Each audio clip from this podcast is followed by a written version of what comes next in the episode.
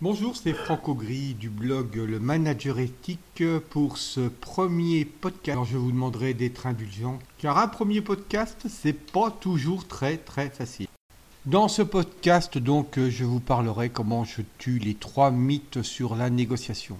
Trois mythes répandus tant en entreprise que dans notre vie privée sur ce qu'est ou n'est pas un vendeur. La concurrence est rude, les marges tassées et la pression continue. Depuis des lustres, j'entends, en entreprise ou chez mes amis, de fausses vérités sur ce que seraient les qualités d'un vendeur. Ces mythes sont parfois d'ailleurs entretenus par les commerciaux eux-mêmes. Je ne peux que vous conseiller de tuer ces mythes, car ils sont, dans la plupart des cas, extrêmement déplorables pour les relations commerciales que vous souhaitez entretenir avec vos clients. Voici donc comment sont perçus un peu partout les commerciaux. Ce sont de beaux parleurs, ce sont des requins entre les requins. Ils sont super bien sapés. Ils sont sans foi ni loi, ils vendraient leur mère. Ils peuvent tout vendre à n'importe quel prix et ils disparaissent. Ce sont des vendeurs de tapis. Ils se prennent pour des stars. On ne peut pas compter sur eux. Ils passent leur vie au resto pour y conclure des affaires. Et bien sûr, ils sont trop payés. Attention donc, les croyances sur le métier de la vente et des prétendues qualités innées du super vendeur ont des effets négatifs voire dramatiques sur la relation que nous devons entretenir avec nos clients toute l'année. Ce qui est dramatique, c'est que certains managers ou patrons entretiennent ces mythes, voire les gonflent. Cette attitude est très risquée pour les futures ventes, et cela crée souvent un climat délétère de jalousie entre les services. D'un côté des vendeurs intouchables et chouchoutés, et de l'autre le reste du monde de l'entreprise. Les vendeurs sont un des éléments clés de l'entreprise. Plus de clients, plus d'entreprises. Mais ce ne sont pas les seuls, les autres services sont aussi des facteurs de réussite ou d'échec. Alors, plus on démystifiera ce qu'est un vendeur et une négociation, plus on rendra service à l'entreprise et à nos clients. Premier des trois mythes, le top vendeur gagne en écrasant son client. Lourde erreur de penser cela et encore pire de le croire. Cela peut bien entendu arriver, et c'est encore pire. Cela mettra lourdement en danger les futures ventes, voire la relation à moyen et long terme avec le client. Dans 100% des cas, c'est l'entreprise qui y perdra. Même en one shot, soyez certain que le bouche à oreille ou les réseaux sociaux se chargeront de vous punir. Les clients sont de plus en plus aguerris à la négociation.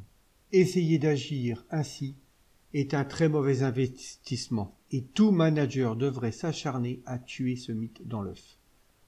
Faire pression, c'est en fait avouer que l'on n'a pas compris les attentes du client, et c'est grave. Car ce qu'attendent nos clients, c'est qu'on leur fasse des propositions de produits de services qui leur servent vraiment. Je vous conseille en tant que manager éthique de faire la chasse à cette attitude qui est parfois l'apanage de jeunes vendeurs aux dents longues, si longues qu'elles rayent le parquet. Expliquer aux différents services que vendre, c'est écouter, comprendre, reformuler, étudier, proposer, se remettre tant de fois en question, pour revenir encore et encore, pour enfin se mettre en phase avec les attentes et les besoins des clients, que c'est le client qui nous guide dans son acte d'achat, en nous expliquant ce qu'il a besoin, pour autant que l'on soit capable de lui poser les bonnes questions et surtout d'écouter attentivement ses réponses. Quoi qu'on puisse vous dire, c'est ainsi depuis la nuit des temps. C'est le client qui nous donne les réponses les indications, les pistes qui permettront de lui faire une offre qui sera attrayante pour lui. Deuxième mythe, le top vendeur a le sens de la répartie dans le sang. Ce serait un don tombé du ciel, l'ange des vendeurs se serait, par miracle, penché sur son berceau. Il saurait donc, sans réfléchir, puisque ce serait dans son ADN, répliquer et se sortir de toute négociation compliquée. C'est son bagou et son sens de l'improvisation qui lui permettrait de réaliser tout cela. C'est un manipuleur né. Faux. Ce qui peut et doit être cultivé, c'est l'aisance, qui peut être naturelle chez un vendeur et rien d'autre.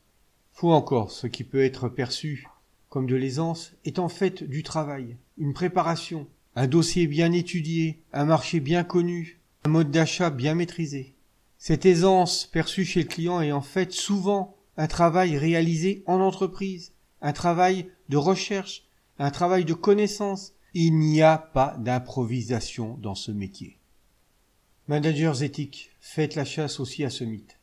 Il pollue tout le monde en interne. Sachez expliquer aux vendeurs toutes les phases d'un rendez-vous, qui commence bien avant de s'asseoir devant le client ou le prospect. Montrez aux autres services les mails, suite aux visites des vendeurs, les comptes rendus de visite, les rapports mensuels. Valorisez la qualité de préparation de chaque rendez-vous, même si celui-ci peut sembler minime ou de simple courtoisie. C'est une grande marque de respect pour celui qui vous accueille en rendez-vous. Ne l'oubliez jamais. Troisième mythe, un vendeur, ça vend dans 100% des cas. C'est celui que je préfère des trois. Et il est vraiment difficile, difficile de le faire disparaître. Comment pourrait-on être certain du résultat d'une négociation? Les succès mérités d'aujourd'hui sont remis en cause demain, et c'est parfait ainsi. Sinon, adieu la prospection. Si ces vendeurs existaient, on pourrait dire adieu au commerce. Managers éthiques, tordez le cou aussi à cette vérole, en mettant en avant de grands sportifs qui ont, à un moment donné, eux aussi trébuché, mais se sont relevés. Une finale de tennis menée de 7 à 0, avec trois balles de match perdues. Un dernier virage de Grand Prix qui se termine en tête à queue alors que l'on mène depuis le premier tour. Une demi-finale menée 3 à 1 que l'on perd au penalty. Une finale de rugby que l'on perd à 2 cm de la ligne d'essai. Il y aura donc de belles réussites mais aussi des échecs. Elles doivent être l'occasion de se remettre en cause pour progresser être encore plus à l'écoute de son entreprise, de ses clients et de son marché. Montrez à vos collègues les autres services, les ventes réussies et ce qu'elles ont demandé en nombre de rendez-vous. Offre, contre-offre, échantillons, efforts, et ce mythe s'éteindra de lui-même. Je vais finir, comme d'habitude, ce podcast par quelques citations. Bill Gates. Vos clients les plus insatisfaits sont votre plus grande source d'apprentissage. Jeff Bezos d'Amazon. Nous considérons nos clients comme des invités à une fête dont nous sommes les hôtes. C'est notre job d'améliorer leur expérience un peu plus chaque jour. François Michelin. L'entreprise est élue tous les jours par ses clients.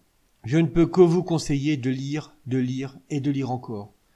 Un livre que j'ai lu il y a une trentaine d'années et que je trouve formidable et qui est toujours d'actualité.